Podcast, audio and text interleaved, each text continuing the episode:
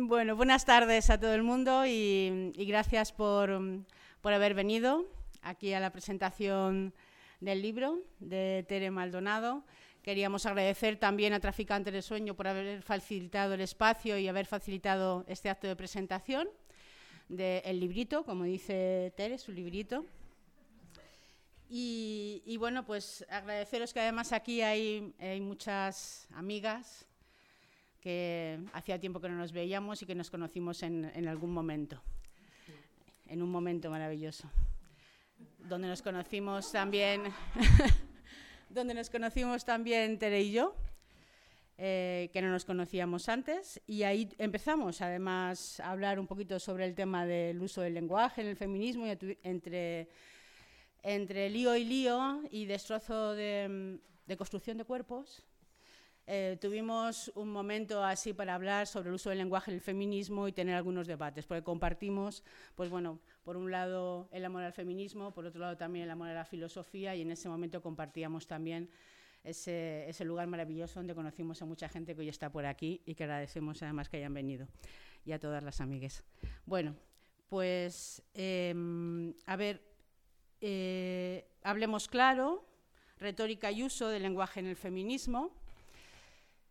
Tal y como yo lo veo, el objetivo que tiene es abrir una reflexión sobre eh, bueno, pues un debate y una reflexión sobre el uso del lenguaje en el feminismo, el lenguaje, el hablado, el habla y el lenguaje escrito, pero también tiene, eh, bueno, pues abre algunas cuestiones y alguna reflexión sobre el pensamiento feminista y sobre el conocimiento feminista, algunas cuestiones que me, han parecido muy interesantes, aunque tengamos diferentes eh, miradas a veces desde la filosofía o incluso desde el feminismo, ¿no? Entonces, eh, la intención no tiene, a mi modo de ver, no tiene ninguna intención crítica, dogmática sobre el lenguaje, ni tampoco hacer una reflexión filosófica sobre las teorías feministas, sino abrir el debate sobre algunas cuestiones dentro del feminismo que creo que son importantes. Para eso voy a leer el párrafo del final de las dos últimas hojas que me parece muy esclarecedor, porque bueno, pues hace una pronunciación concreta y, abre y, bueno, y, plantea cuál es el debate. ¿no? Dice, eh, bueno, hablemos claro, puede pronunciarse de muchas formas según la intención, con desidia, con cinismo, con arrogancia, con ironía, con mal genio, con violencia gritando y dando un puñetazo en la mesa, o en el otro extremo, cogiendo con cariño las manos de la interlocutora para propiciar un estado anímico y un ambiente que permita expresarnos con sinceridad y sin miedo. Una invitación a hablar claro no tiene por qué ser, y desde luego no quiero yo que sea, excusa ni pretexto para expresarnos de forma grosera, maleducada y faltona.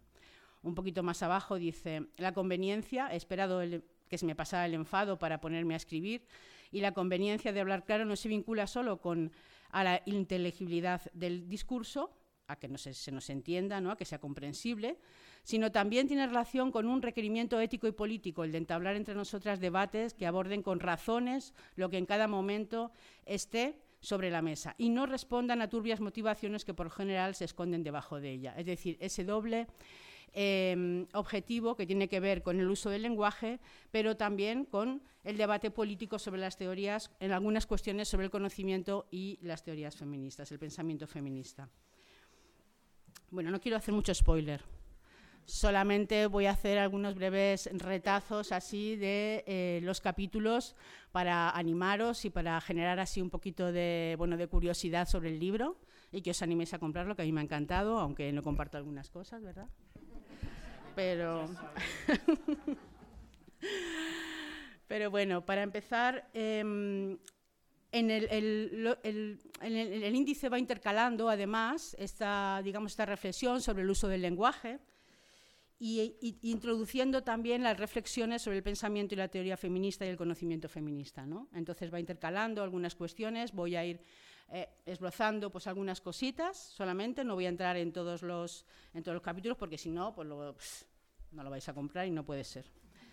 Entonces, en el capítulo 1 comienza, eh, bueno, cuyo título es eh, Conceptos y Metáforas, destaca las diferencias conceptuales Y, además las metáforas que, bueno, pues que utilizan unas corrientes feministas u otras, ¿no? Algo que es bastante común en, las diferentes y en los, diferentes pensamientos, no solamente en el feminismo. Por ejemplo, pones ejemplo, ¿no? Las diferencias que hay entre qué significa liberación o empoderamiento o emancipación, ¿no? Que a veces se han ido utilizando en diferentes momentos y en diferentes contextos. Y también, eh, bueno, pues haces un llamamiento ¿no? al uso de las metáforas eh, topográficas que a veces, bueno, pues dificultan una situación del espacio y el tiempo cuando se utilizan esas metáforas para el pensamiento, ¿no? Y ahí, bueno, pues introduces también ese, tema. Enlazas, me miras así un poco... Enlazas con el capítulo 2, excesos eh, retóricos, que aquí introduces efectivamente la crítica al uso de conceptos de marcos conceptuales o em, algunos contenidos o de, metáforas de manera crítica, eh, sin, bueno, pues que a veces terminan vaciando el contenido o incluso se convierten en jergas incomprensibles, dices exactamente, que incluyen pues, perífrasis, incurloquios, eh, neologismos y multitud de anglicismos o reiteración de sintagmas, términos y expresiones que se hacen muletillas obsesivas, ¿no? Y aquí además pones un ejemplo, la vida en el centro, que la verdad es que me tocado la moral, porque claro, como trabajamos en el colectivo, todo el tema de los cuidados y eh, la, economía feminista y sostenibilidad de la vida, y hemos hablado también de la vida en el centro, pues oye, luego a ver si me lo cuentas un ratito. Entonces, en el capítulo tercero, eh, introduces un rodeo eh, por la teoría feminista del conocimiento, y ahí hablas de la epistemología, ¿no? La epistemología, que es bueno, pues aquella parte de la filosofía que estudia los principios, que estudia los métodos ¿no? del, conocimiento, la teoría del conocimiento, de la ciencia, y dices exactamente, la epistemología feminista es sobre todo una crítica de las teorías del conocimiento dominantes y también una denuncia muy pormenorizada y fundamentada del androcentismo en la ciencia. Bueno, pues aquí además eh, realizas así unas críticas, bueno, pues algunas cuestiones de, científicas feministas anglosajonas, porque digamos que tienen una tendencia relativista en algunas de sus, eh, de sus presupuestos, y como Susan Harding y Donna Haraway, que, bueno, como no has leído mi tesis todavía, sabrás que yo me, me empeño mucho en meterlas en mi tesis, ¿sabes? y justificarlas con ellas. Pero bueno, luego nos cuentas también un poco. Entonces, eh, destacas mucho más apropiadas destacas mucho más apropiadas las estrategias de Ian Hacking eh, con el tema de desenmascarar bueno, por los intereses que hay detrás de algunas eh, teorías científicas ¿no? y de alguas categorías que se pueden utilizar, algunas y también el interés por la verdad de Susan Hayek, o, Hack, Hack, que yo no la conocía, ¿ves? Entonces, en el capítulo cuarto eh, introduces también, eh, bueno, siguiendo un poco eh, con este tema, introduces que el uso intimidatorio que se hace a veces del lenguaje, ¿no? Apuntas que el feminismo tiene diferentes registros, como otros muchos pensamientos, como otras muchas teorías, muchos registros lingüísticos, y que debemos usarlos en los contextos adecuados porque a veces esto no ocurre, ¿no? En este sentido, recoges la denuncia de Bell Hooks sobre la academización del lenguaje feminista, cómo se estaba de alguna manera haciendo cada vez más académico y cada vez más culto e inaccesible ¿no? para mucha gente. Y ahí enlazas con el capítulo quinto, secretismo y pertenencia, ¿Qué recuerdas que el uso de la palabra y las expresiones que nadie entiende parece que como si quisiéramos, dices exactamente, hacer circular un secreto que no debe descubrirse? Convertimos el lenguaje en algo críptico, hermético, que nada tiene que ver con la dificultad de la temática, que, tiene que, ser, que es otra cosa totalmente diferente. ¿no? Y ya bastante esfuerzo a veces supone las dificultades que las temáticas, que las temáticas que tenemos encima de la mesa. En el capítulo sexto, nombrar y afirmar, recuerdas que la relación entre lenguaje y realidad, lo que no se nombra, no existe. Y bueno, esto también ha sido un mantra, que lo sepas. Eh, además, para conceptualizar necesitamos eh, pues eso, que hacer afirmaciones, no solamente nombrar, ¿no? sino esos predicados con los que afirmas y, de algún, aquello que nombramos. Y sin embargo, recuerdas que bueno, pues que a veces ese nombrar se queda atascado, no llegamos a las afirmaciones, no hacemos esa conceptualización, porque nos empeñamos en utilizar pues, cuestiones como perífrasis, ¿no? del tipo en situación de pobreza, en vez de hablar de, ¿no? de, personas pobres, en situación de calle o en situación de prostitución. Y entonces continúas además con este tema eh, de los, del nombrar en el capítulo séptimo, ser y hacer, para aludir que al nombrar en la identidad, bueno, pues ha, proliferado de tal manera a veces eh, las identidades, además lo dices con mucho cuidado para intentar efectivamente no ensombrecer eh, identidades, pero dices que se ha proliferado de tal manera que aunque Aristóteles nos había avisado de que el ser se dice de muchas maneras, ni siquiera él imaginaba de tantas, ¿no? De cuántas íbamos a hacerlo el ser.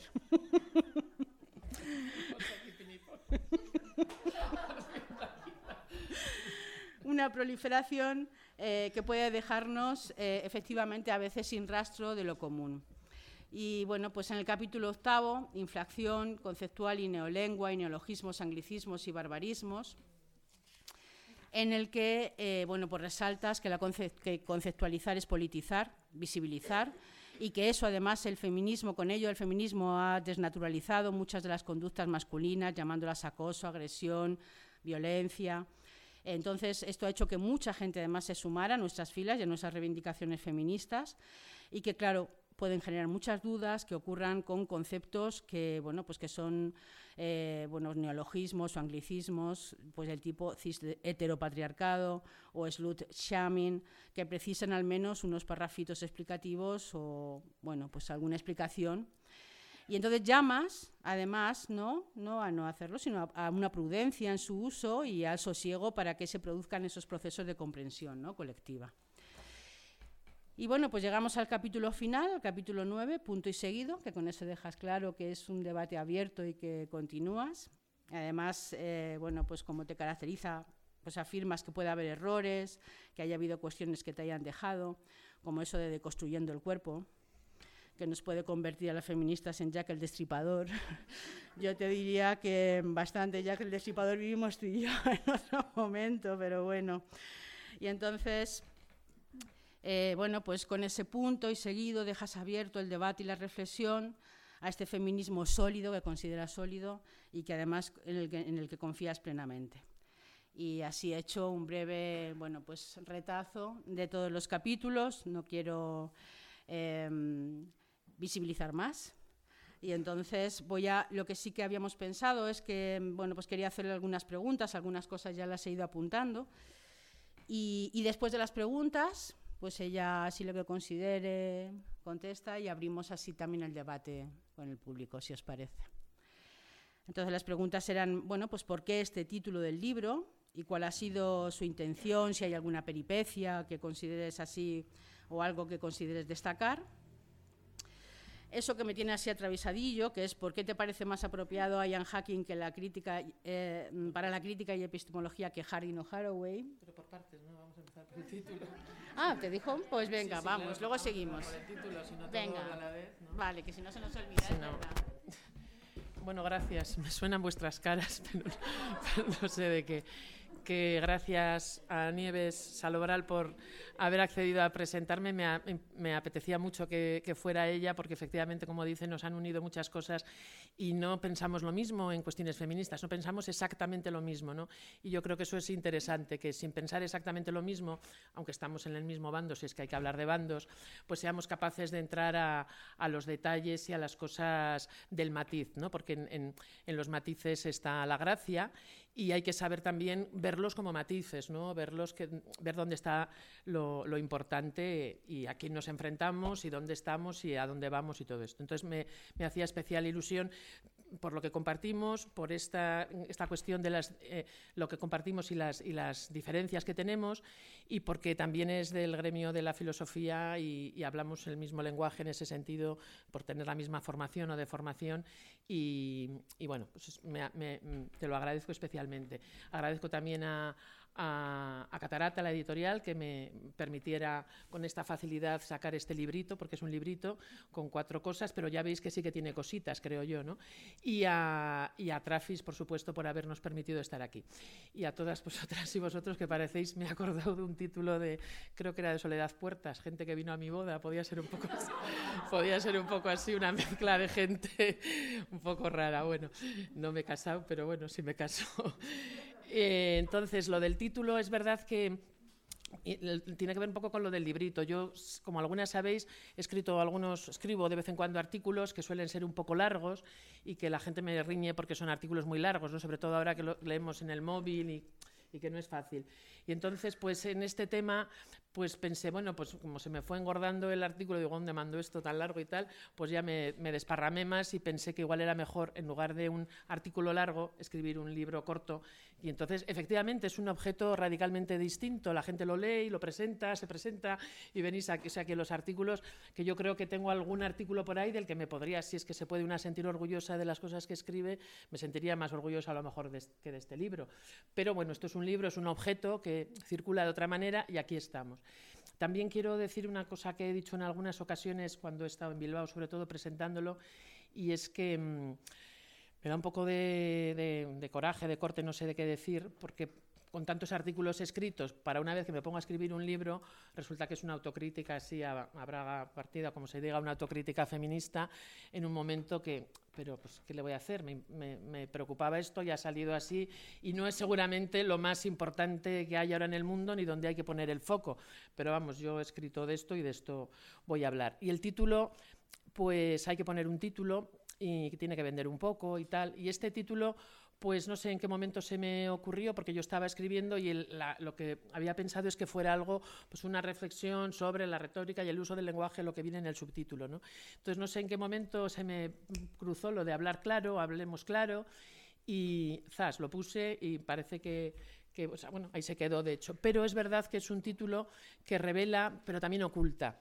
Entonces, para si, bueno, tú que lo has leído y la gente que si lo habéis leído, digamos que yo sí que creo que hay dentro de todos esos capítulos que has repasado, habíamos hablado de ironía, pero, pero, pero vamos, pero vamos. Eh, hay como dos temas, ¿no? dos grandes temas que luego se, se hilvanan en subtemas que se van desgranando en los, en los capítulos. Y yo creo que los, o los, los dos temas que yo quería abordar eran, tenían que ver los dos con el lenguaje, pero uno era el uso de jergas crípticas por parte de las feministas, aptas, jergas que parecen solo aptas para iniciadas, para gente que esté muy versada en determinados debates que efectivamente son muy complejos y que necesariamente mm, pues, tienen que darse en términos complejos, pero una especie de regodeo en esa complejidad, ¿no? con el uso de terminología extraña que la gente común no entiende. Eh, y entonces a esta, a esta parte sí que responde el título Hablemos claro pero el libro también, eh, creo que el, librito trata de otra cuestión que no tiene que ver con el uso de jergas incomprensibles, sino que tiene que ver con algo que a mí me preocupa casi más, que es la repetición de tópicos, de estereotipos, de expresiones que se ponen de moda, sean metáforas, conceptos, palabras, que se repiten como, como mantras. Y, eso no queda reflejado en el hablemos claro, eso sería un hablemos bien, por Dios, o pensemos claro, o pensemos... Yo creo que la, repetición de estereotipos, que por un lado es inevitable, o sea, el lenguaje en sí mismo es una repetición de cosas que ya eh, vienen prefabricadas de alguna manera, pero creo eh, no sé, Emilio Lledó, creo que lo cito ahí, lo dice muy, muy claro, ¿no? Con esa metáfora también de, eh, que los, estereotipos mm, son como grumos, como coágulos que hacen que el pensamiento no fluya como debería fluir. ¿no?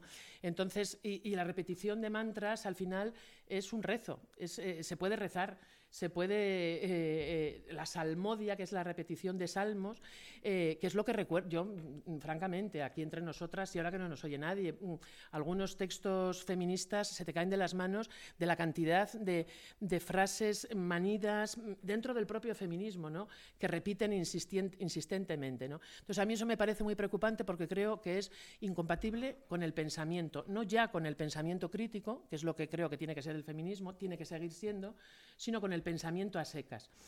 Em, reconociendo también que aquí hay una cuestión de grado, siempre de cantidad. que es inevitable que todas utilizamos y repetimos frases hechas previamente que no hemos inventado pero hay determinadas, y con las metáforas, mm, yo no hago ningún llamamiento al uso de metáforas topográficas, no sé cómo, cómo, te he entendido eso que has dicho, yo digamos que constato que se ponen de moda cosas, ¿no? y que se ponen de moda y que tenemos, y bueno, ha habido un momento que las metáforas topográficas han, arrasado, ¿no? Los límites, las fronteras, las topografías, los márgenes, eh, bueno, pues es bonito y es una manera de expresar eso con una, mm, poner el pensamiento en un plano, en fin, esto de las metáforas conceptuales es muy interesante y es una manera de, de enriquecer, pero de repente parece que no hay un texto feminista que se precie, que no pueda hablar de determinadas cosas, ¿no? Ah, cuidado, bien.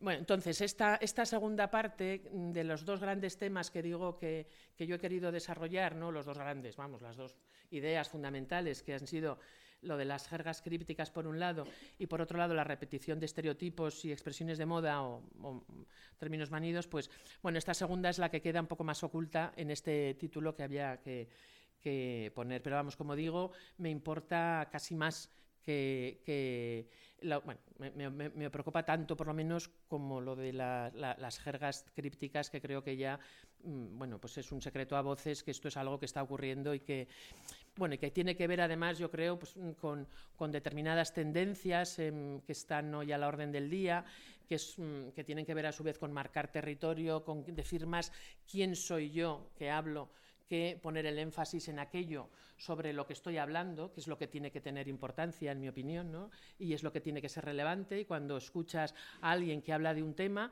ese alguien tiene que desaparecer para mm, emerger, digamos, en toda su eh, pregnancia el tema del que estás hablando. ¿no? Cuando alguien ha asistido a una clase magistral, que verdaderamente lo es, eh, bueno, pues es una gozada escuchar a alguien que habla de algo, que tiene algo que decir, que sabe hablar, que sabe, porque te olvidas, no, no, no esa obsesión de estar metiendo siempre el término de moda que deja claro a qué, a qué tribu pertenezco. ¿no? Este era un poco el, el contexto del, de la preocupación y del, y del título. No sé si contesto a su pregunta.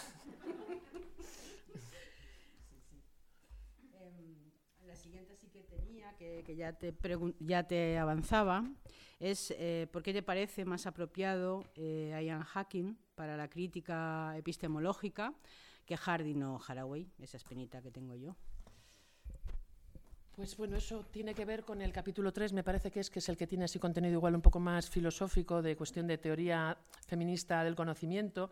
Como sabéis todas aquí, el feminismo, no solo el feminismo, pero mucha de la teoría crítica sobre sobre el conocimiento, em, digamos, en una perspectiva emancipatoria o de izquierdas o crítica o feminista, se ha dedicado mucho a señalar lo que algunas teóricas han llamado, yo cito ahí a, estas que dices y alguna más, eh, a señalar el, famoso lugar de enunciación, ¿no? a poner de manifiesto desde dónde se dicen las cosas.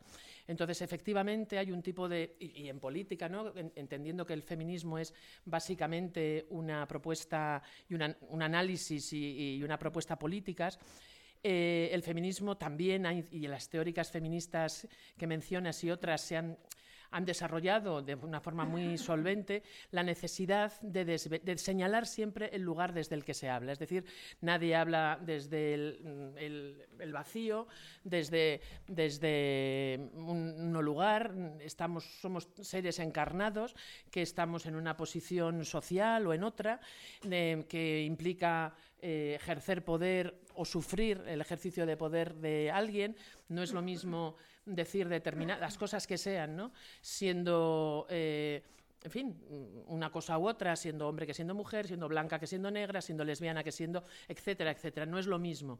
Y es muy necesario, o, siendo una, una, internacional, una multinacional que tiene muchísimo dinero para generar discursos eh, y generar corrientes de pseudopensamiento, lo que sea, ¿no? Entonces es muy necesario en el ejercicio de la, de la crítica política creo que estaremos de acuerdo, eh, señalar el lugar desde el que se habla. ¿no? Y entonces, eh, el lugar de enunciación, que se suele decir. Entonces, el feminismo yo creo que ha contribuido a, señalar y a subrayar esta necesidad y se nos ha ido la olla. Se nos ha ido la olla y nos hemos mm, dedicado a explicitar todo el mundo a lo loco, desde dónde hablamos y, al final quién somos, ¿no? Y desde dónde hablamos. Yo hablo desde, entonces, en todo tipo de textos, textos académicos, textos periodísticos, en fin, libritos, artículos, eh, libros, libracos, de todo. Hay un, para mí hay un exceso de... Eh, señalamiento de ese lugar desde el que hablamos, ¿no? o desde el de que tú dices eso, mm, yo recuerdo hace muchos años en una discusión de política en, Bilbao, en la Asamblea de Mujeres de Vizcaya, con otras gentes, que alguien me dijo, tú dices eso porque eres lesbiana.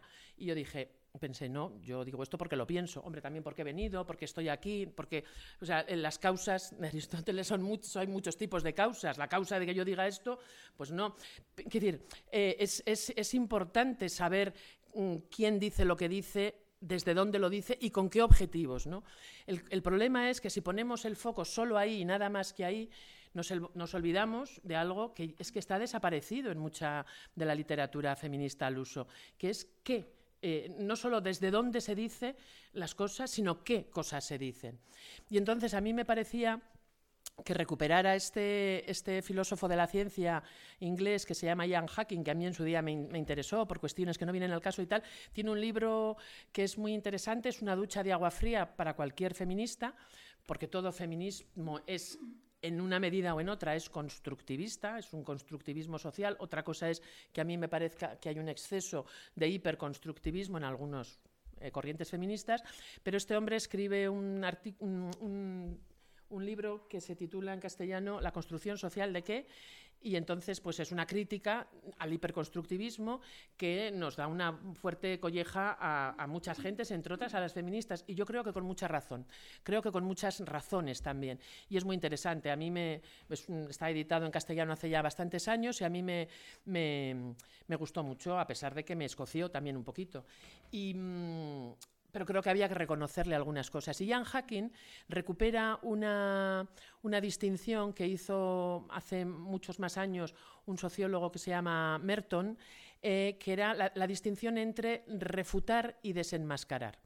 Y entonces Hacking, siguiendo a Merton, dice, claro, es que ante un discurso, ante un planteamiento, ante una idea, ante una teoría que no nos gusta, que nos incomoda o con la que discrepamos, podemos hacer básicamente dos cosas. Podemos señalar desde dónde se está diciendo o con qué intenciones se está diciendo, para qué, qué busca decir, tú qué buscas cuando, cuando dices eso o qué busca eh, tal banco cuando dice no sé qué cosas o qué señalar desde dónde, porque a veces las posiciones de poder se ocultan deliberadamente para que parezcan que son discursos que están por ahí circulando. Entonces es muy conveniente desvelar desde dónde se dicen las cosas o con qué intención se dicen. Pero eso, dice Hacking, ni quita ni pone a otra cosa que se puede y se debe hacer, que es refutar lo que el, lo que el discurso dice. Lo uno es extrateórico, no entra en la teoría simplemente, o en la idea, o en la cosa que se ha afirmado, simplemente pone de manifiesto el lugar desde el que se enuncia, el lugar de enunciación, que como digo en política puede ser muy, muy conveniente, pero deja intacta las afirmaciones que esa teoría hace. Eso es refutar la teoría. Y refutar la teoría es meterse, remangarse y meterse en ella y eh, poner de manifiesto sus contradicciones, refutarla, lo que es eh, una refutación. Entonces, estamos eh, evitando entrar en debates que tendrían que ir a refutar determinadas concepciones, planteamientos, ideas o teorías, porque nos dedicamos obsesivamente a señalar el lugar desde el, que se habla, que esto es desvelar. Entonces, desvelamiento y refutación son cosas distintas, las dos pueden ser necesarias en distintos momentos, lo que no puede ser es que nos olvidemos, porque además tenemos razones para refutar, eh, para refutar eh, determinadas ideas. Entonces me pareció que tenía interés y por eso al lado de, autoras como, como eh, Sandra Hardin o, o, o Haraway, o Donna Haraway, pues yo también reivindico a otra autora que, que es mucho menos conocida en círculos feministas, pero que tiene un grandísimo interés, una epistemóloga, una, filosofía del conocimiento norteamericana muy interesante, que se llama Susan Hack, que tiraría un poco más por, esta, por esta línea. Entonces, a lo que voy en definitiva es que em, creo que la frase con la que lo expreso viene a, decir, claro, esa obsesión por explicitar el lugar desde el que de enunciación ha terminado por eclipsar lo que es lo enunciado. Entonces, a mí me parece que eso no puede ser y es lo que intento explicar. Y muy bien explicado. Em, en ese sentido también, eh, bueno, pues podríamos hablar precisamente lo que te decía, ¿no? del cuidado con las metáforas, qué metáforas eh, se utilizan y en qué contextos. Algunas cuestiones sobre la metáfora que te parezcan interesantes en la epistemología feminista.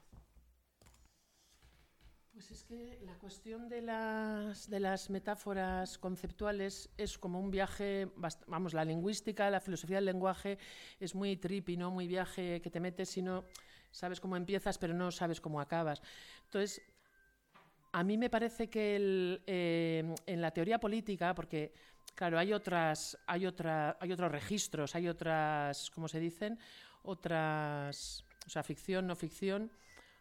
Eh, yo estoy hablando de la teoría feminista, ¿no? Eh, de, la teoría, mm, de una teoría política que tiene una, fundamentación filosófica, sociológica, en distintas ramas del conocimiento y que, y que puede ser más analítica o menos, en fin, puede, puede, puede concretarse de distintas maneras. Entonces, el utilizar mm, metáforas que suelen ser, mm, por ejemplo, yo que sé, el otro día hablando con, de otra cuestión eh, de, la Revolución Francesa, libertad, igualdad y fraternidad. Libertad e igualdad serían conceptos más o menos puros que se pueden definir, que son abstracciones, lo que sea. Y fraternidad sería una metáfora, sería una metáfora mm, conceptual que remite a, pues, una, un padre o a una madre común, que nos hermana, en fin, ¿no? Y ahí podríamos tener. Entonces, a mí me parece que la utilización de metáforas conceptuales en el pensamiento en general y en el pensamiento feminista en particular es muy interesante, es algo que genera, es muy fértil, o sea que realmente eh, una metáfora es una imagen que ilumina y que, que ayuda a, pensar y a esclarecer, ¿no?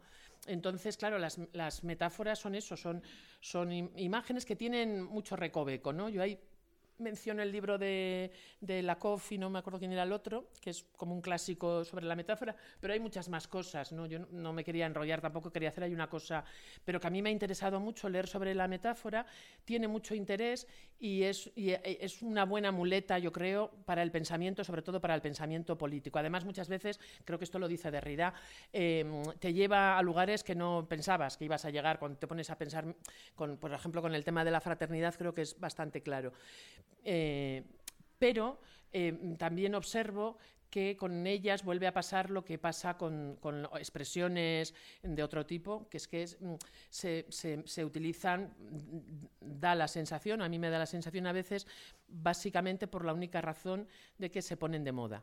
Y entonces yo creo que se abusa de ellas y cuando una metáfora, esto lo dice Nietzsche al final de sobre verdad y mentira en sentido extramoral, como recordarás, eh, pues sí, son como monedas que han perdido ya, han pasado de mano en mano, están tan manoseadas que han perdido su troquel y su forma, ya no tienen, ni maldita la gracia que tienen, ¿no? El, oír ya por enésima vez la misma metáfora. Mm, eh, Entonces, eh, simplemente, digamos, lo que yo digo ahí de las metáforas tiene que ver con lo que digo de otras, mm, de otras herramientas que se pueden utilizar para, para, pensar y, que, y, que, se utilizan, se abusa de ellas, entonces el abuso pues las desgasta y las deja inservibles. ¿no? Entonces me parece que es una pena porque creo que hay una, una potencialidad muy potente, valga la redundancia, no muy grande, de, de, de, pensar por medio de metáforas conceptuales que, que pueden ser muy, muy fértiles y muy enriquecedoras. Mm, ¿Cuál es la crítica que introduces a las perífrasis del tipo en situación de calle, en situación de prostitución, en situación de vulnerabilidad?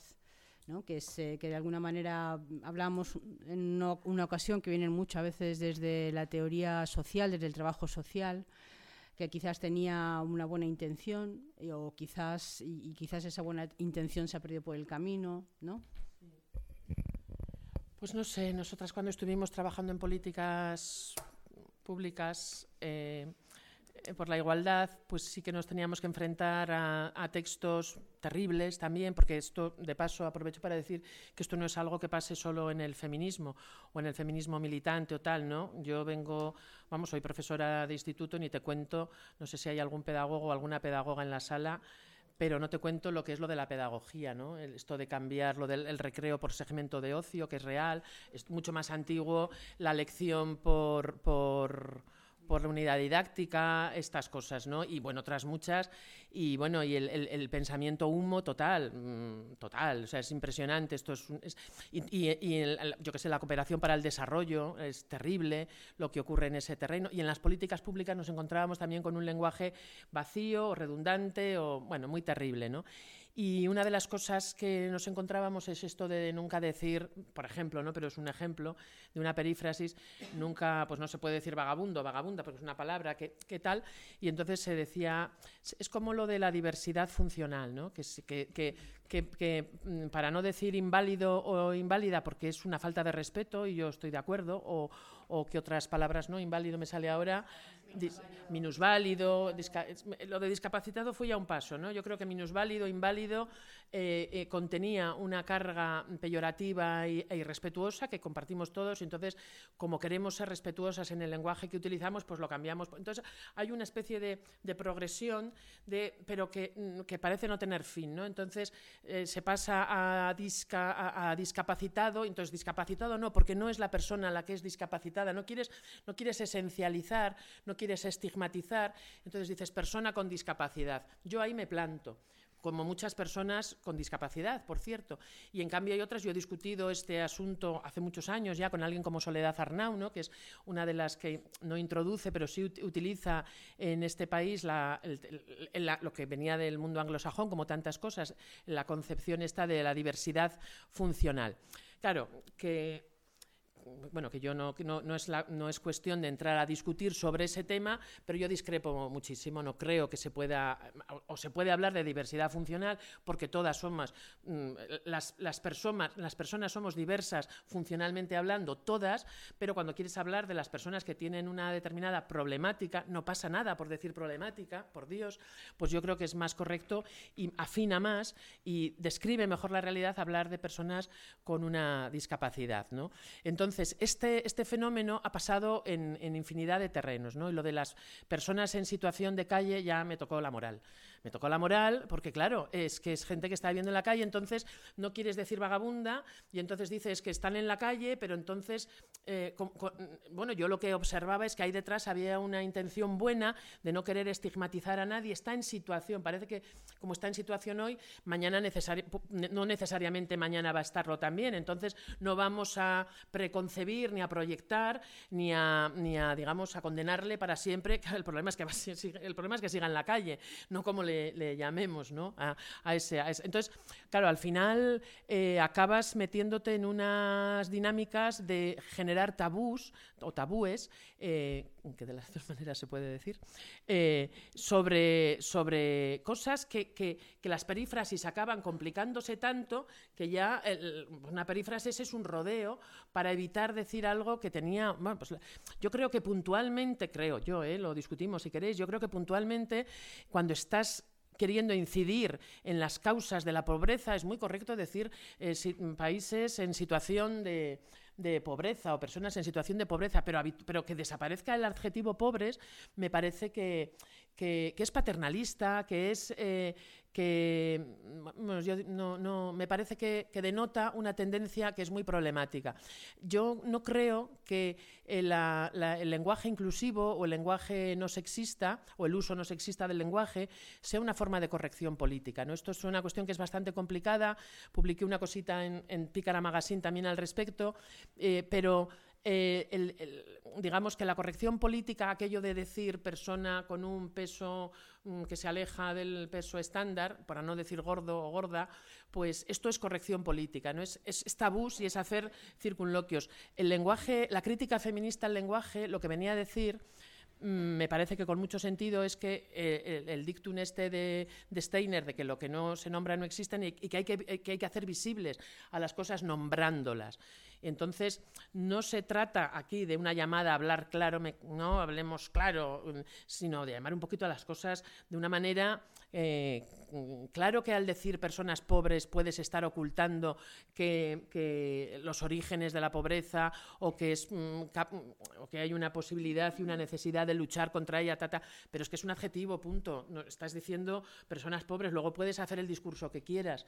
Entonces sí que veía que hay un, digamos, una intención buena en no querer estigmatizar pero me parece que se nos va la pinza una vez más, ¿no? que las cosas cogen mucha carrerilla y que acabamos hablando con circunloquios que nos tienen, que marean bastante, vamos. ¿no?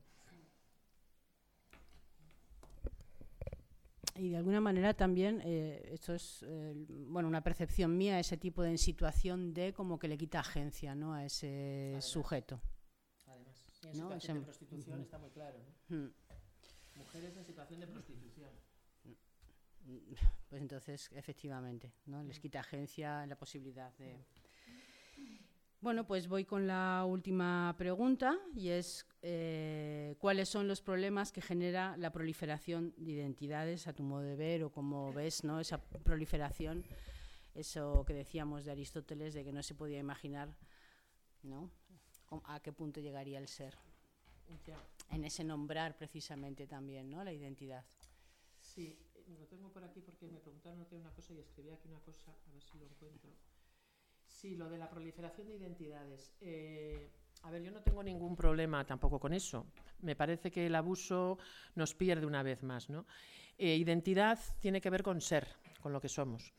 Y entonces, como sabemos, la teoría y la, eh, la práctica y el activismo feminista han hecho eh, estallar las categorías mm, binarias de hombres y mujeres y, yo no creo que hace falta ser transfeminista ni feminista queer, yo no me considero tal para suscribir que entre el masculino puro extremo en un lado y en el, o sea, que el, continuum es, eh, en fin, el, el, feminismo ha puesto de manifiesto que esto de ser hombre o ser mujer es muy problemático y que entre el blanco y el negro hay muchos grises de por medio. Pero eh, reconociendo esto, a mí me parece que efectivamente es un problema insistir en buscar la denominación. Eh, o sea, hay muchas maneras y muchas mm, mm, eh, formas de ser hombre, de ser mujer y de ser hombre y ser mujer y de no ser ninguna de las dos cosas. Hay muchas maneras y hay muchos matices. Pero es como lo que ocurre con los conjuntos mm, discretos y los continuos. En los números naturales 1, 2, 3, ¿no? Es así la cosa, ¿no? Son, eh, entre el 1 y el 2 no hay nada en el medio, por eso es discreto. En cambio, en los números racionales o los números em, reales, entre, o los puntos de una línea, entre cualesquiera dos puntos hay infinitos, ¿no? Entre cualesquiera dos números de los números reales hay infinitos. Esto es lo que ocurre con las identidades, ¿no? Me parece que ocurre esto, que hay. Eh, entonces yo creo que podemos entretenernos toda la eternidad en buscar el término adecuado. No, yo no soy genderqueer, soy no binaria, no no binarie, no es lo mismo. No, no, eh, no quiero, no quiero trivializar ni quiero faltar al respeto ni muchísimo menos, pero creo que esto es una, es decir que, mm, que realmente eh, lo, lo fundamental es hacer y no ser es verdad que hay una retroalimentación, somos lo que hacemos y hacemos lo que somos, pero creo que la obsesión por encontrar la terminología que no ya milimétricamente, sino nanométricamente defina eso que el punto exacto en el que yo me encuentro del continuum entre, ¿no? del sexo-género tal, pues es, es, es, una, es un entretenimiento que puede tenernos muy entretenidas durante mucho tiempo, cuando lo importante es que hagamos muchas cosas contra el patriarcado y el capitalismo que nos machacan.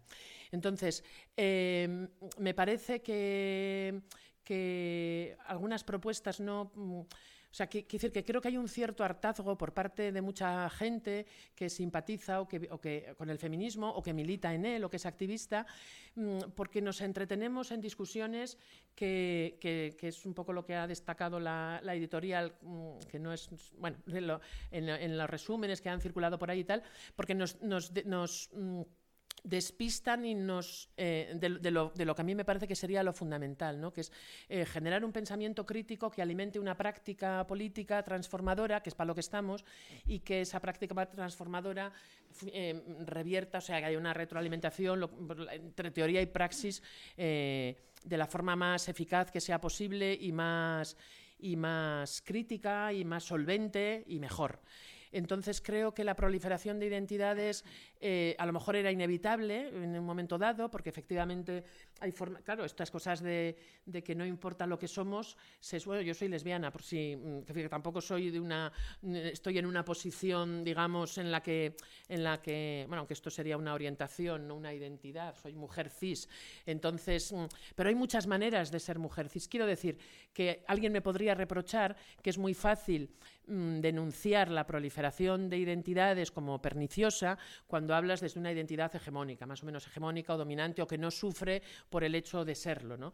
y que es necesario nombrar y reivindicar y reconocer. Y yo puedo estar de acuerdo. Y una vez más, insisto en que lo que yo denuncio es eh, el exceso, el exceso de énfasis Creo que a veces lo, mm, cuantitativo, cuando es de un calibre muy grande, se transforma en, cualitativo. ¿no? Digo bien, la cantidad eh, a veces es de, o sea, la insistencia llega a ser tal que, bueno, echar un vistazo a algunas redes sociales, ¿no? algunas zonas de las redes sociales o alguna bibliografía feminista, pues pone de manifiesto que es que eh, creo que será la tercera vez que lo digo, se nos va la pinza.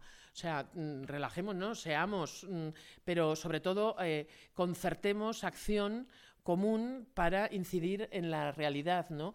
Eh, por supuesto que, respetando las diversas maneras de ser, gracias al feminismo, hoy es posible ser hombre, como decía, o ser mujer, o nada, ninguna de las dos cosas, o las dos cosas, o todo lo contrario, de maneras muy diversas, y eso está muy bien, ¿vale? Pero mm, eh, sigamos, ¿no? Avancemos. ¿no? y no nos entretengamos. A veces sí que creo que hay casi, no sé, que alguien de la CIA nos ha puesto el señuelo ese para que nos eh, sigamos eh, matizando hasta el infinito. Es que es hasta el infinito. Podemos estar hasta el infinito matizando el yo. No, no, yo no soy eso, yo soy otra cosa. Pues vale. Bueno, yo creo que, sea, que sí que lo destacas en el libro, ¿no? Que de alguna manera es no perder lo común, ¿no? Y en ese sentido es hablar de un sujeto estratégico, ¿no? que recoja, digamos, y no incidir, que creo que es tu intención, en no incidir tanto en, la identidad, sino también en la lucha política, ¿no? en esa lucha común y en ese sujeto estratégico, que, mm, a veces se nos pierde también, no solamente el sujeto, sino también las prioridades. Y, mm, bueno, y a mí se me han acabado las preguntas. Yo tengo que decir que la verdad es que el libro me lo, me lo bebí cuando cuando me lo enviaste, que ha sido todo un placer leerlo, que bueno, que quería darle un punto de humor no irónico, solamente para situar esto, como tú muy bien has dicho, Pinipón, que ya nos conocen en algún ambiente así. Y, y, que bueno, pues que ha sido un placer ahora mismo presentarlo aquí y hoy y, y, bueno, pues que creo que va a dar bastante de hablar porque además abres muchas cuestiones bastante importantes e interesantes para el feminismo. Y si os parece, pues después de así ya dejamos a Pinipón un rato y nos ponemos así con las preguntas, las cuestiones que tengáis de todo lo que ha estado contando Tere, que ha abierto muchas cosas ¿no? para poder y que el libro además plantea.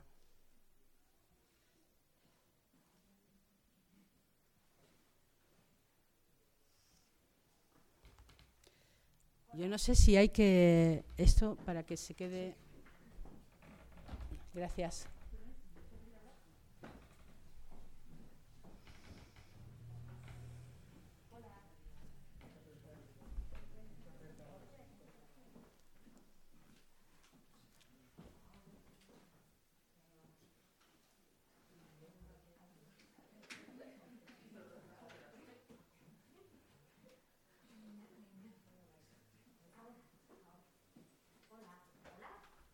Sí, sí. Te oímos, ¿eh? No sé si soy yo para ahí. Gracias. Yo quería que nos dieras algún ejemplo. No sé si quieres que leamos un libro, que por eso me has ahondado en los ejemplos un poco de las metáforas, o un poco más que las revistas. Si, si fuera posible que, que nos des algún ejemplo.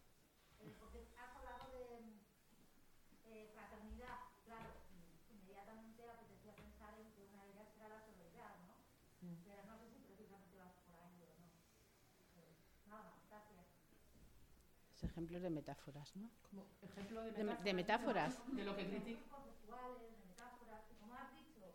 Sí, si quieres hablar también de poner en la vida en el centro, de...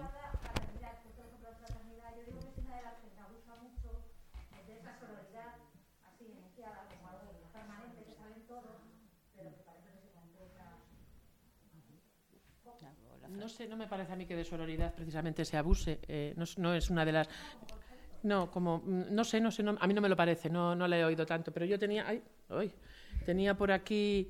Eh, cuando hablaba de las metáforas topográficas, un listado de. Mm, mm, decía se ha dado una pugna entre distintos tipos de metáforas, las lingüísticos psicoanalísticas que hacían referencias retóricas, discursos, relatos, narrativas, textos, subtextos, tuvieron gran éxito durante algún tiempo. Aquí no estaba criticando todo, estoy como constatando ¿no? que, se, cambian las modas de forma un poco irreflexiva. ¿no? Están también cosas como ficciones y flujos, que también son metáforas, y están cosas como las, topográficas que digo, espaciales, podríamos decir también, eh, límites y fronteras, itinerarios y encrucijadas, márgenes y periferias, cartografías y mapas, topografías. Eh, creo que Traficantes tiene una colección que se llama precisamente mapas, que, que no, a ver, que no tengo ningún problema con que se usen. El problema es el abuso, ¿no? Eh, topografías, territorios, bordes e intersecciones, ¿no? También hay nómadas.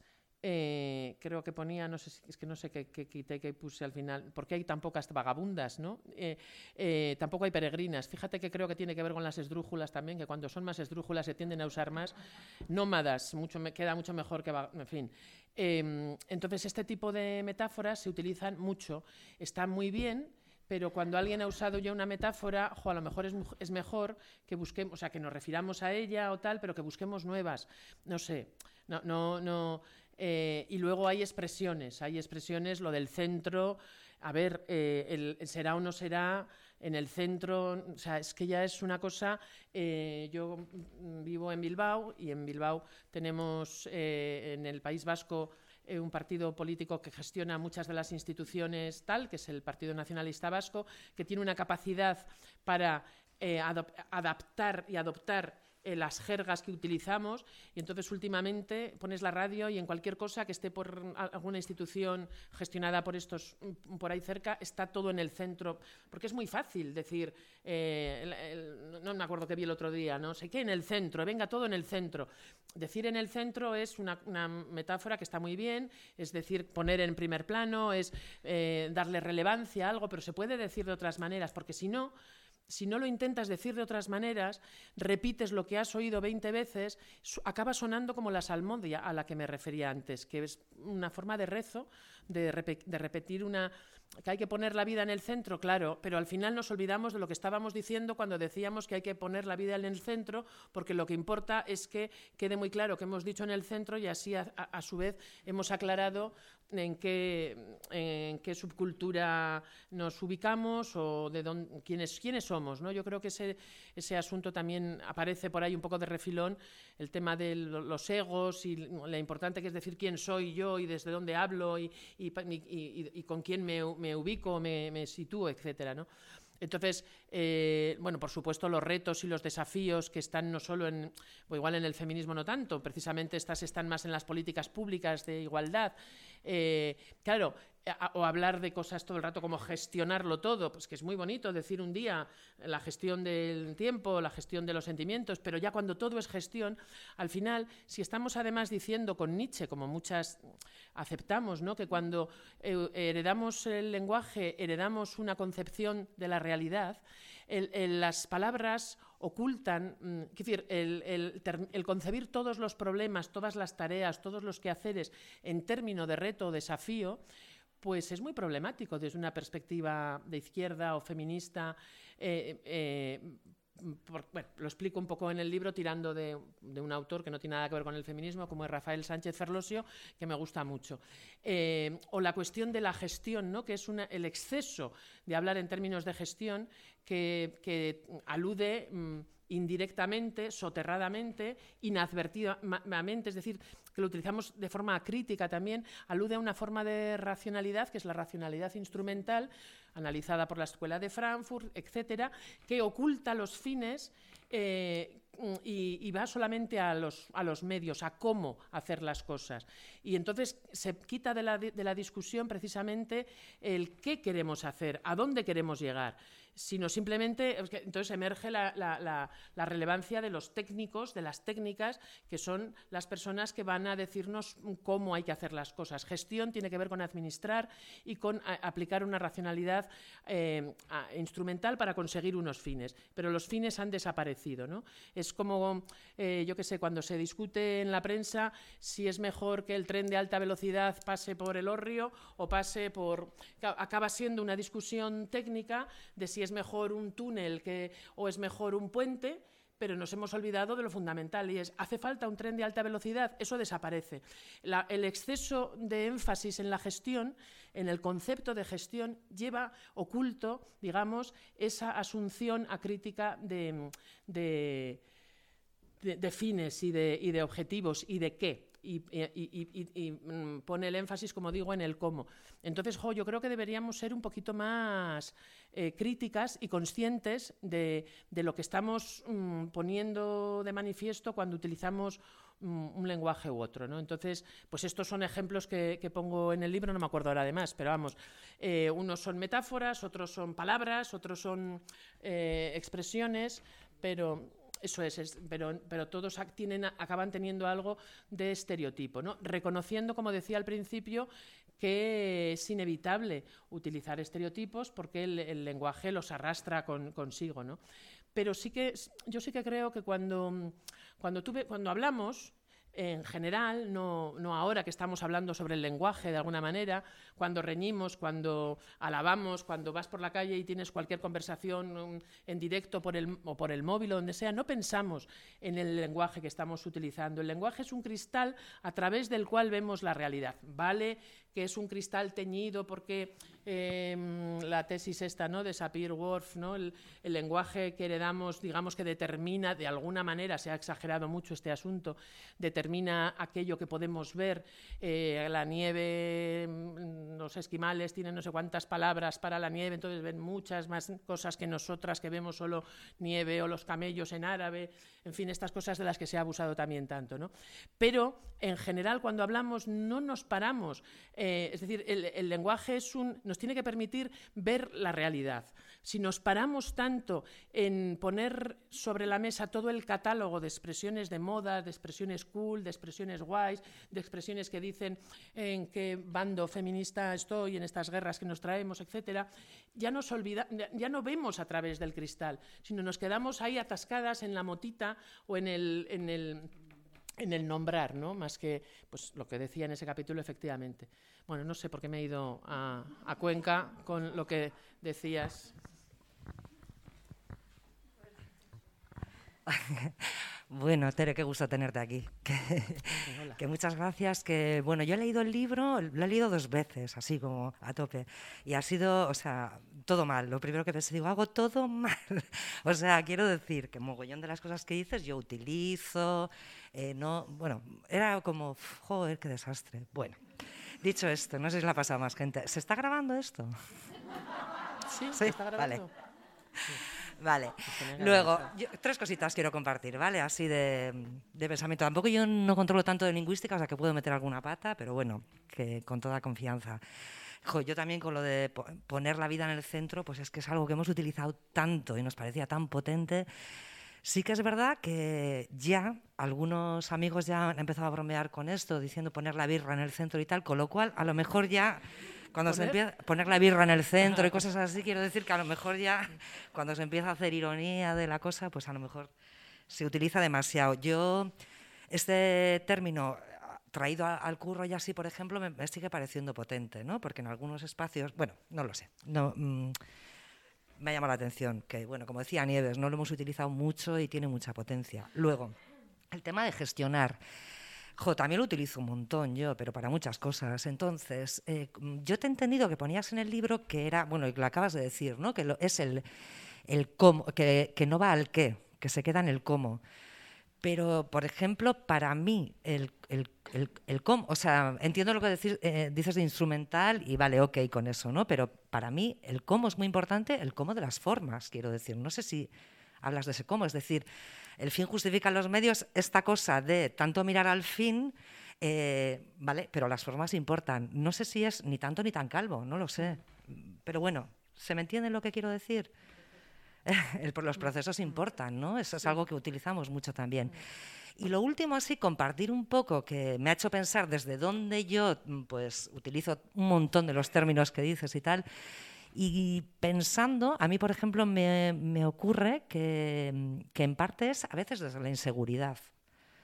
O sea, puede ser desde ahí, ¿no? Desde no, no como no controlo suficiente, tiro de, ¿no? de lo... Bueno, por compartir, ¿eh? Yo me, me salía esto. Y nada, me encanta. Que muchas gracias. Yo, no sé, como queréis. Recojo. Venga. Bueno, yo confieso que no he leído el libro, pero eh, esto del lenguaje experto existe en, en muchos ámbitos del saber. O sea, eh, yo, por ejemplo, que soy de derecho, pues la- hay gente que quiere democratizar y he visto así, ojeando el libro, que hace referencia a una ley también de andaluza y sobre eso, que la ley la tenemos que aplicar toda la gente y hay mm, jueces y eh, eso que llama operadores jurídicos que lo escriben de manera que no lo entienda nadie. Y es una cosa que tiene un sentido clarísimo. Eso ha pasado en la Iglesia cuando hace 50 años decía las misas en latín, se suponía que todo el mundo estaba rezando y luego ahora se hacen todos los chistes de cómo entendíamos el latín, y, o sea, lo que, no sabíamos lo que decíamos y, y cómo pronunciamos, etcétera.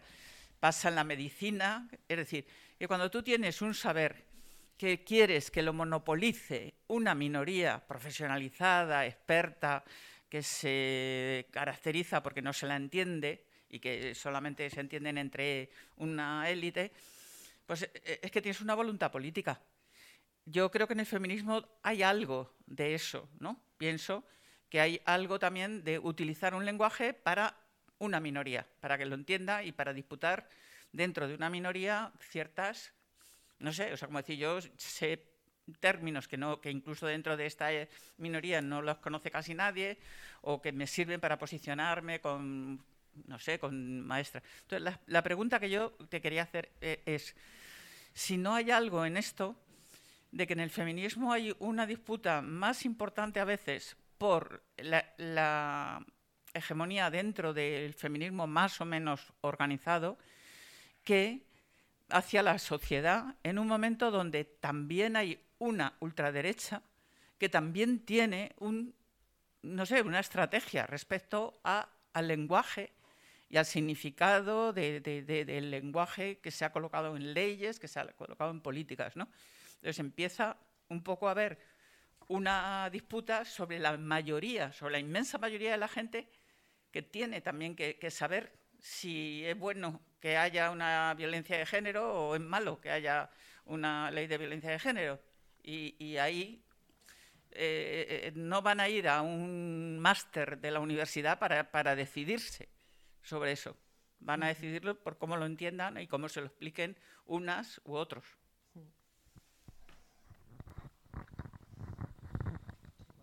Sí, no sé. Igual por empezar, Billy, por, por, lo, por, lo, último que dices, que sí, efectivamente yo sí que... A ver, yo sí que creo que hay... Que decir, algo de lo que está pasando con el lenguaje feminista tiene que ver con esto que dices de lo que se puede llamar lenguaje experto. Pero a la vez tengo que decir también que todas hemos tenido la experiencia de ponernos a discutir últimamente menos, porque el feminismo ya viene triunfando mucho, ¿no? Pero era muy habitual tener que discutir con alguien, porque claro, el feminismo aborda cuestiones que afectan a todo el mundo, no, no es como yo que sé, el arte mudéjar, que te puede interesar o no, y si te interesa bien, y si no, no, o la física no sé qué. Entonces afecta a la, a la vida cotidiana, cómo nos organizamos, y todo el mundo quiere tener opinión. Entonces todas nos hemos encontrado con el típico, en fin, con cazurro, con perdón, que no ha leído nada, que no tiene ni idea, y lo que pasa es que no sé qué, entonces mira, lee un poquito, y entonces, es que no, claro, si alguien que se quiera introducir mínimamente en las cuestiones feministas, no digo ya en la teoría académica feminista, en cuestiones feministas que son muy complejas, que afectan no solo a lo que hacemos, sino también a lo que somos, eh, aunque yo insisto en, lo que decía antes, ¿no? creo que hay un exceso de énfasis en, apuntar todo el rato a lo que somos, etcétera, tal, pero sí que es verdad que es un, campo en teoría política y en todas las ciencias que llevan mucho tiempo eh, elaborando y conceptualizando, y entonces pues que hay que tener un mínimo de conocimiento del asunto. ¿no? Eh, aún así, creo que es distinto eh, dificultad de hermetismo. ¿no? Hay, hay las cuestiones eh, feministas son dificultosas a veces, son difíciles, son complejas y entonces hay que, hay que afinar mucho y es, es complicado a veces explicarse y, y, hilvanar bien todos los hilos que hay que, que, hay que mm, tal. ¿no? Entonces, eh, es difícil, hay cosas que son difíciles y exigen, mm, esto también lo pongo de manifiesto, lo, pongo en relación con la, con la rapidez que generan hoy las redes sociales, ¿no? la necesidad de estar leyendo cosas muy rápidas en el móvil y tal. Hay, hay textos que necesitan ser leídos con un poco de sosiego ¿no? o discursos que necesitan ser escuchados con un poco de calma, que te hacen pensar, que te hacen reflexionar, que luego vuelves a ellos, qué tal. ¿no? Esto es la dificultad. Y otra cosa es el hermetismo, que es ese buscar exprofeso el poner en marcha una jerga que, excluya, ¿no? que es lo que decía efectivamente Bell Hooks con la academización y, más gente también lo ha dicho. ¿no? Bueno, entonces, pues sí, yo mm, creo que efectivamente en este momento de, de ataque de la ultraderecha o de la derecha sin complejos, ¿no? en la que necesitaríamos como, bueno, no, es, no, es, el tema de hoy que tendríamos que hacer y tal, bueno, pues nos encuentra eh, el, feminismo, ¿no? Se encuentra en una situación eh, paradójica de éxito de crítica y público sin precedentes, pero a la vez de cuestionamiento de, cosas que no estaban en cuestión, que estaban fuera de la agenda y fuera de la discusión, ¿no? Yo a eso me he referido más en un artículo que saqué en Viento Sur, que se llamaba, creo, Las tareas del feminismo actual. Título, por cierto, que solo buscaba evitar el famoso reto y desafío. las tareas del feminismo actual. Ahí intentaba explicar este asunto de, este momento tan curioso en el que estamos casi muriendo de éxito por un lado, pero a la vez estamos siendo cuestionadas, o el feminismo está siendo cuestionado, en puntos en los que, que ya no estaban en la agenda, en la discusión.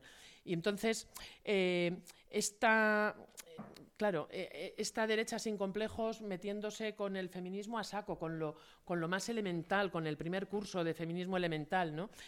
Nosotras enzarzadas en discusiones que a veces, a veces recuerdan a las polémicas teológicas de la Edad Media, ¿no? De, los Ockham y de ¿no? las universales, se recuerdan mucho. O sea, yo la postura de algunas mm, eh, feministas en el debate es como de integrismo religioso total, no sé.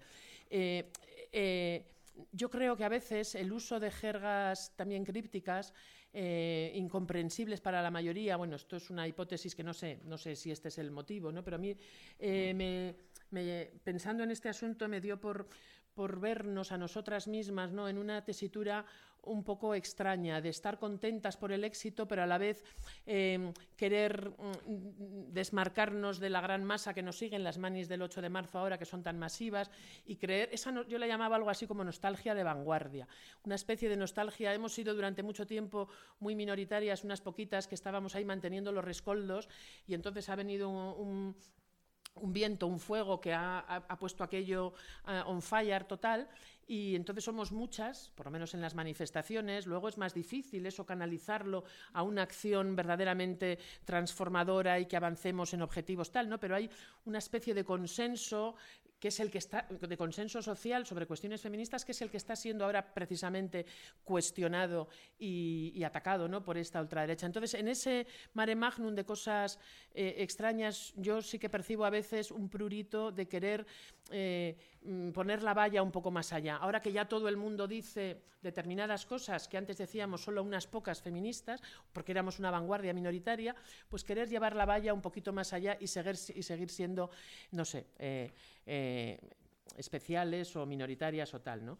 No sé si es esa la cuestión. Es verdad que hay un tipo de uso del lenguaje que, recuerda a los usos de lenguajes expertos que están ideados para excluir y eso me parece preocupante, efectivamente. Creo que como teoría política, por muy compleja que seamos, cuando además yo creo que hay que diferenciar los registros, efectivamente. Una cosa es una tesis doctoral, como la que acaba de leer brillantemente hace muy poco Lourdes, esto es Lourdes, Nieves Alobral.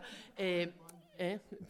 Y otra cosa es eh, eh, un artículo en una revista especializada y otra cosa es un, manifiesto del 8 de marzo, en el que nos o una rueda de prensa, etcétera. ¿no? Entonces yo creo que tenemos que saber en qué registro estamos y a quién nos dirigimos y tenemos que ser inteligibles y la gente tiene que entendernos, la, audiencia. Yo no sé, ¿no? hay que buscar ahí un poquito de, tal. ¿no? Esto con respecto a lo que a lo que decías y con respecto a lo que decías tú. Pili, si te sirve de algo, yo también uso muchas cosas que, digo aquí, entonces por eso me siento también con la libertad de, decirlas. He, usado y bueno, he usado algunas o muchas incluso ¿no? de las cosas cuyo uso critico aquí.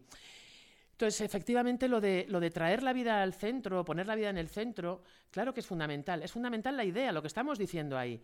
Pero a lo, mejor es conveniente que lo digamos de otras maneras también para que se entienda lo importante que es lo que queremos decir, para que no se quede en la carcasa del de la vida en el centro. La vida en el centro, eh, la vida en primer plano, la vida es lo más importante, los cuidados en el centro. La, cuestión es la repetición del, cliché en el centro. La idea que hay detrás que yo la, intento explicar también ahí en una página, eso es fundamental, es que es, es que es importantísimo. Lo que me preocupa es que precisamente eso se eclipsa cuando se insiste tanto en repetirlo como un mantra que acaba siendo es una salmodia que se repite ya sin ton ni son y que es muy fácil además luego para las técnicas de publicidad precisamente adoptar esa expresión en el centro, poner el no sé qué, es que no sé, es que no me acuerdo lo que vi el otro día o oí en la radio, no sé lo que era, pero era dije ya otra, o sea, no, o sea, era una era publicidad, no me acuerdo si era de una institución, probablemente alguna de las instituciones vascas que querían hacer y poner no sé qué, daba igual tal en el centro. Entonces eso genera un... Bueno, la gente que estudia las cuestiones de comunicación, claro, es que comunicación sabemos que hoy en los partidos políticos y en las instituciones públicas se llama mm, comunicación a los departamentos de publicidad y propaganda. Es que manda.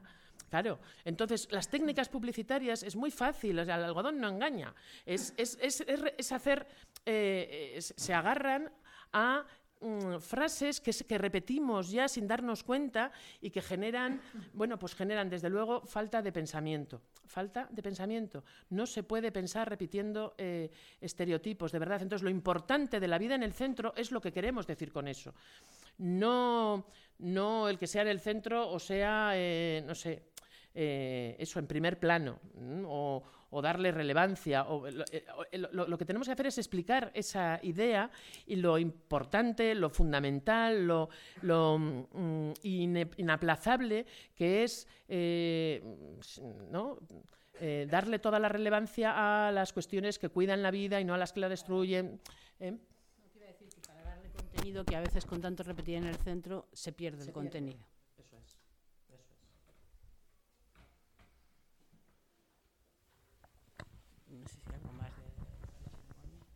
No, de lo que ha dicho Begoña.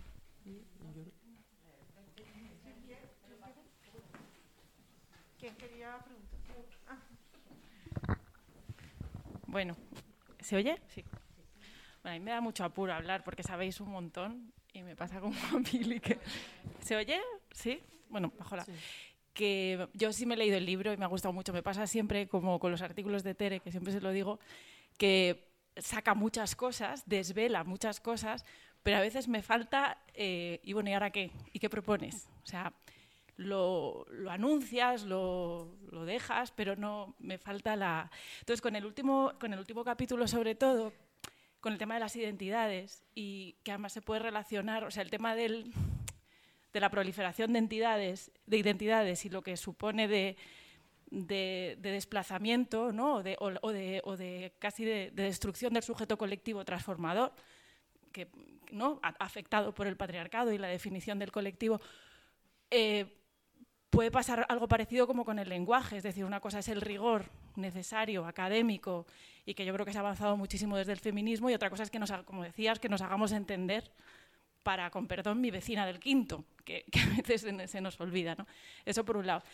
Y mm, cómo conjugar las dos cosas, o sea, ese, sobre todo en el tema de las identidades, que yo creo que es el, el que, el que nos preocupa. Y luego, así como crítica y autocrítica que también me hago yo, es que esa reflexión que quizá nos falta de hasta qué punto la proliferación de identidades también tiene que ver ¿no? con una cuestión generacional y que se nos puede estar escapando. ¿no? Yo lo veo, lo veo, el, hay ahí una quiebra ¿no? y el que, el que las que tenemos unos años nos parezca que, que, no hay que ir más allá y que sin embargo la gente así más joven pues sí que lo, lo vea, pues eh, ¿qué hacemos? ¿no? ¿Qué hacemos ante eso para agarrar el, carácter transformador de la lucha, de la lucha feminista y anticapitalista y al mismo tiempo no perder por el camino a la gente que llega? que igual quieren hablar de otra forma y quieren identificarse y expresarse y sentirse de otra forma. Lo digo, o sea, es, mi duda y no, no, para que lo resolvamos aquí hoy, pero me inquieta mucho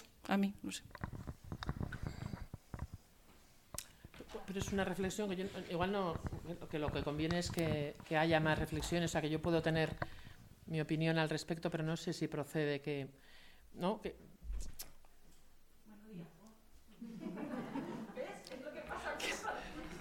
¿Qué hacer? Pues mira, ¿qué hacer? Yo, nosotras en, eh, en Euskal Herria o por lo menos en la comunidad autónoma vasca, en Euskadi o en Euskal Herria, ¿qué hacer? Pues ahora trabajar a saco para conseguir un sistema público de cuidados. Esto es lo que hay que hacer. O para derogar la ley de extranjería.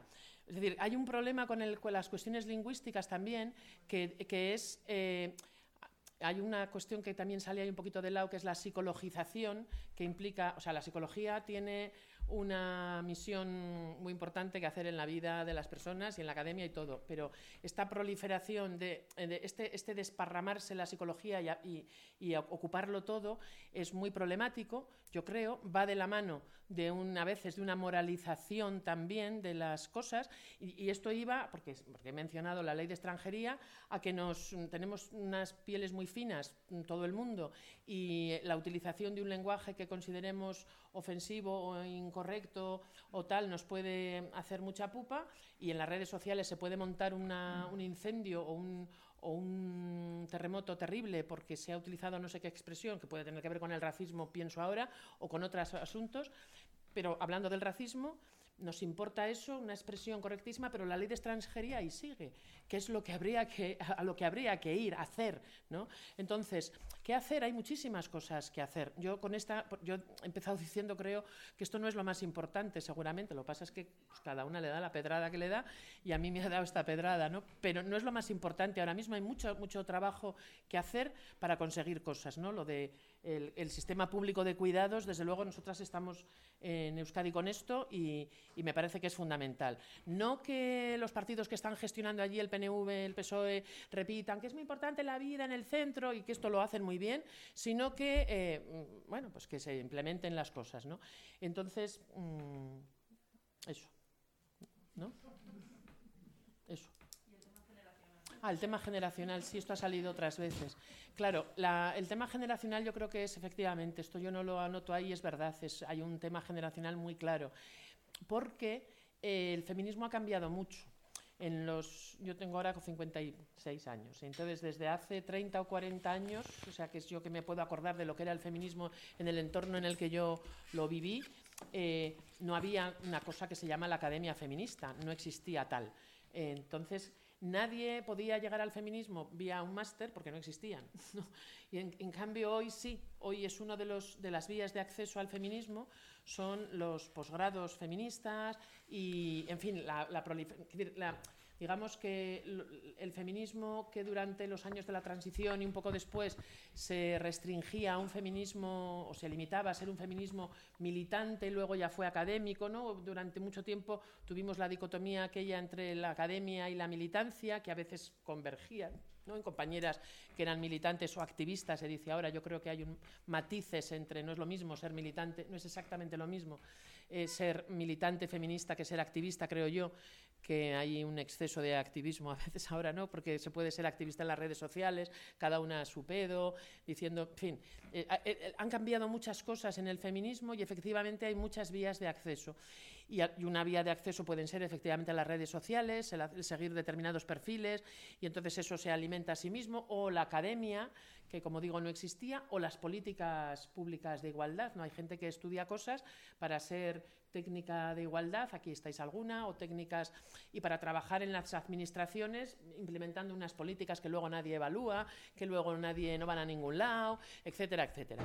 Entonces, claro, hay distintas vías de acceso y eso em, mm, produce o provoca que bueno pues que se pongan ¿no? que la gente también mm, utilice las jergas y los vocabularios propios de las disciplinas que tiene que estudiar en un máster o que tiene que estudiar en un, en un curso para ser lo que sea no técnica de igualdad o tal y eso claro eso le pasa a la gente joven porque la gente que tenemos más edad pues mm, accedimos al feminismo de otra manera o hemos también contribuido a, elaborar teoría feminista y entonces bueno pues ahí hay eh, se mezclan esas cosas. Pero bueno, a lo que iba la cuestión generacional, no sé si me estoy explicando, porque esto es una cuestión que es como, mm, como de discusión. Yo no he pensado particularmente sobre ella, pero obviamente sí, claro que veo que hay un aspecto que tiene que ver con la edad de las feministas que incide en que se tiendan a usar más unas jergas que otras o unas determinadas formas de expresión en detrimento de otras, etcétera. Sí, lo creo.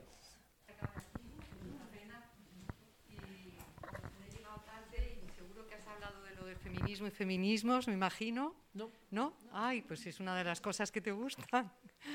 Bueno, pues que estaría bien que lo comentaras porque, bueno, yo creo que es también algo más o menos polémico en la crítica que tú haces muchas veces de que se utilice eh, también abusivamente el feminismo en plural, ¿no? la existencia de feminismos en vez de hablar de feminismo en general. Yo soy más de, de lo de feminismos, pero bueno, que me gustaría que lo explicaras.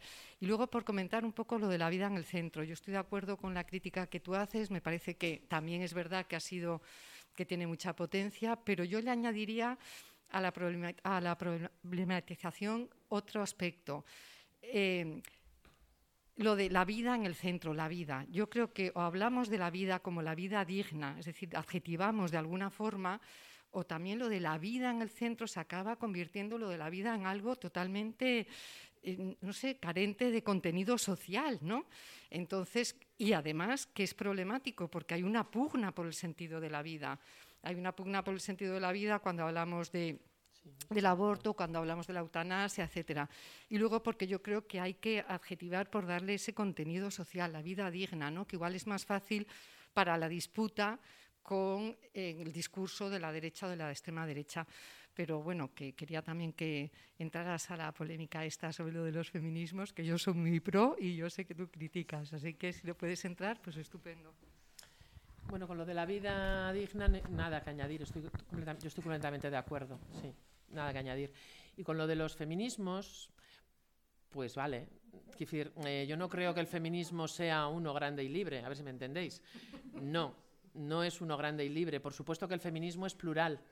Y entonces vuelvo a pensar, vuelvo a decir una cosa que pienso, que es que el, igual que puede tener sentido en un momento determinado hablar de personas en situación de pobreza o en situación de calle, porque, vas porque estás hablando de que eso es circunstancial, porque quieres incidir en eso, no utilizarlo sistemáticamente como una coletilla que dices que cada vez que hablas de personas que viven en la calle, dices personas en situación de calle. Esto es la repetición del estereotipo es en lo que yo veo problema. Lo mismo me pasa con los feminismos. Yo he utilizado el término, vamos, cuando quieres hablar de la pluralidad feminista, decir los feminismos me parece perfecto.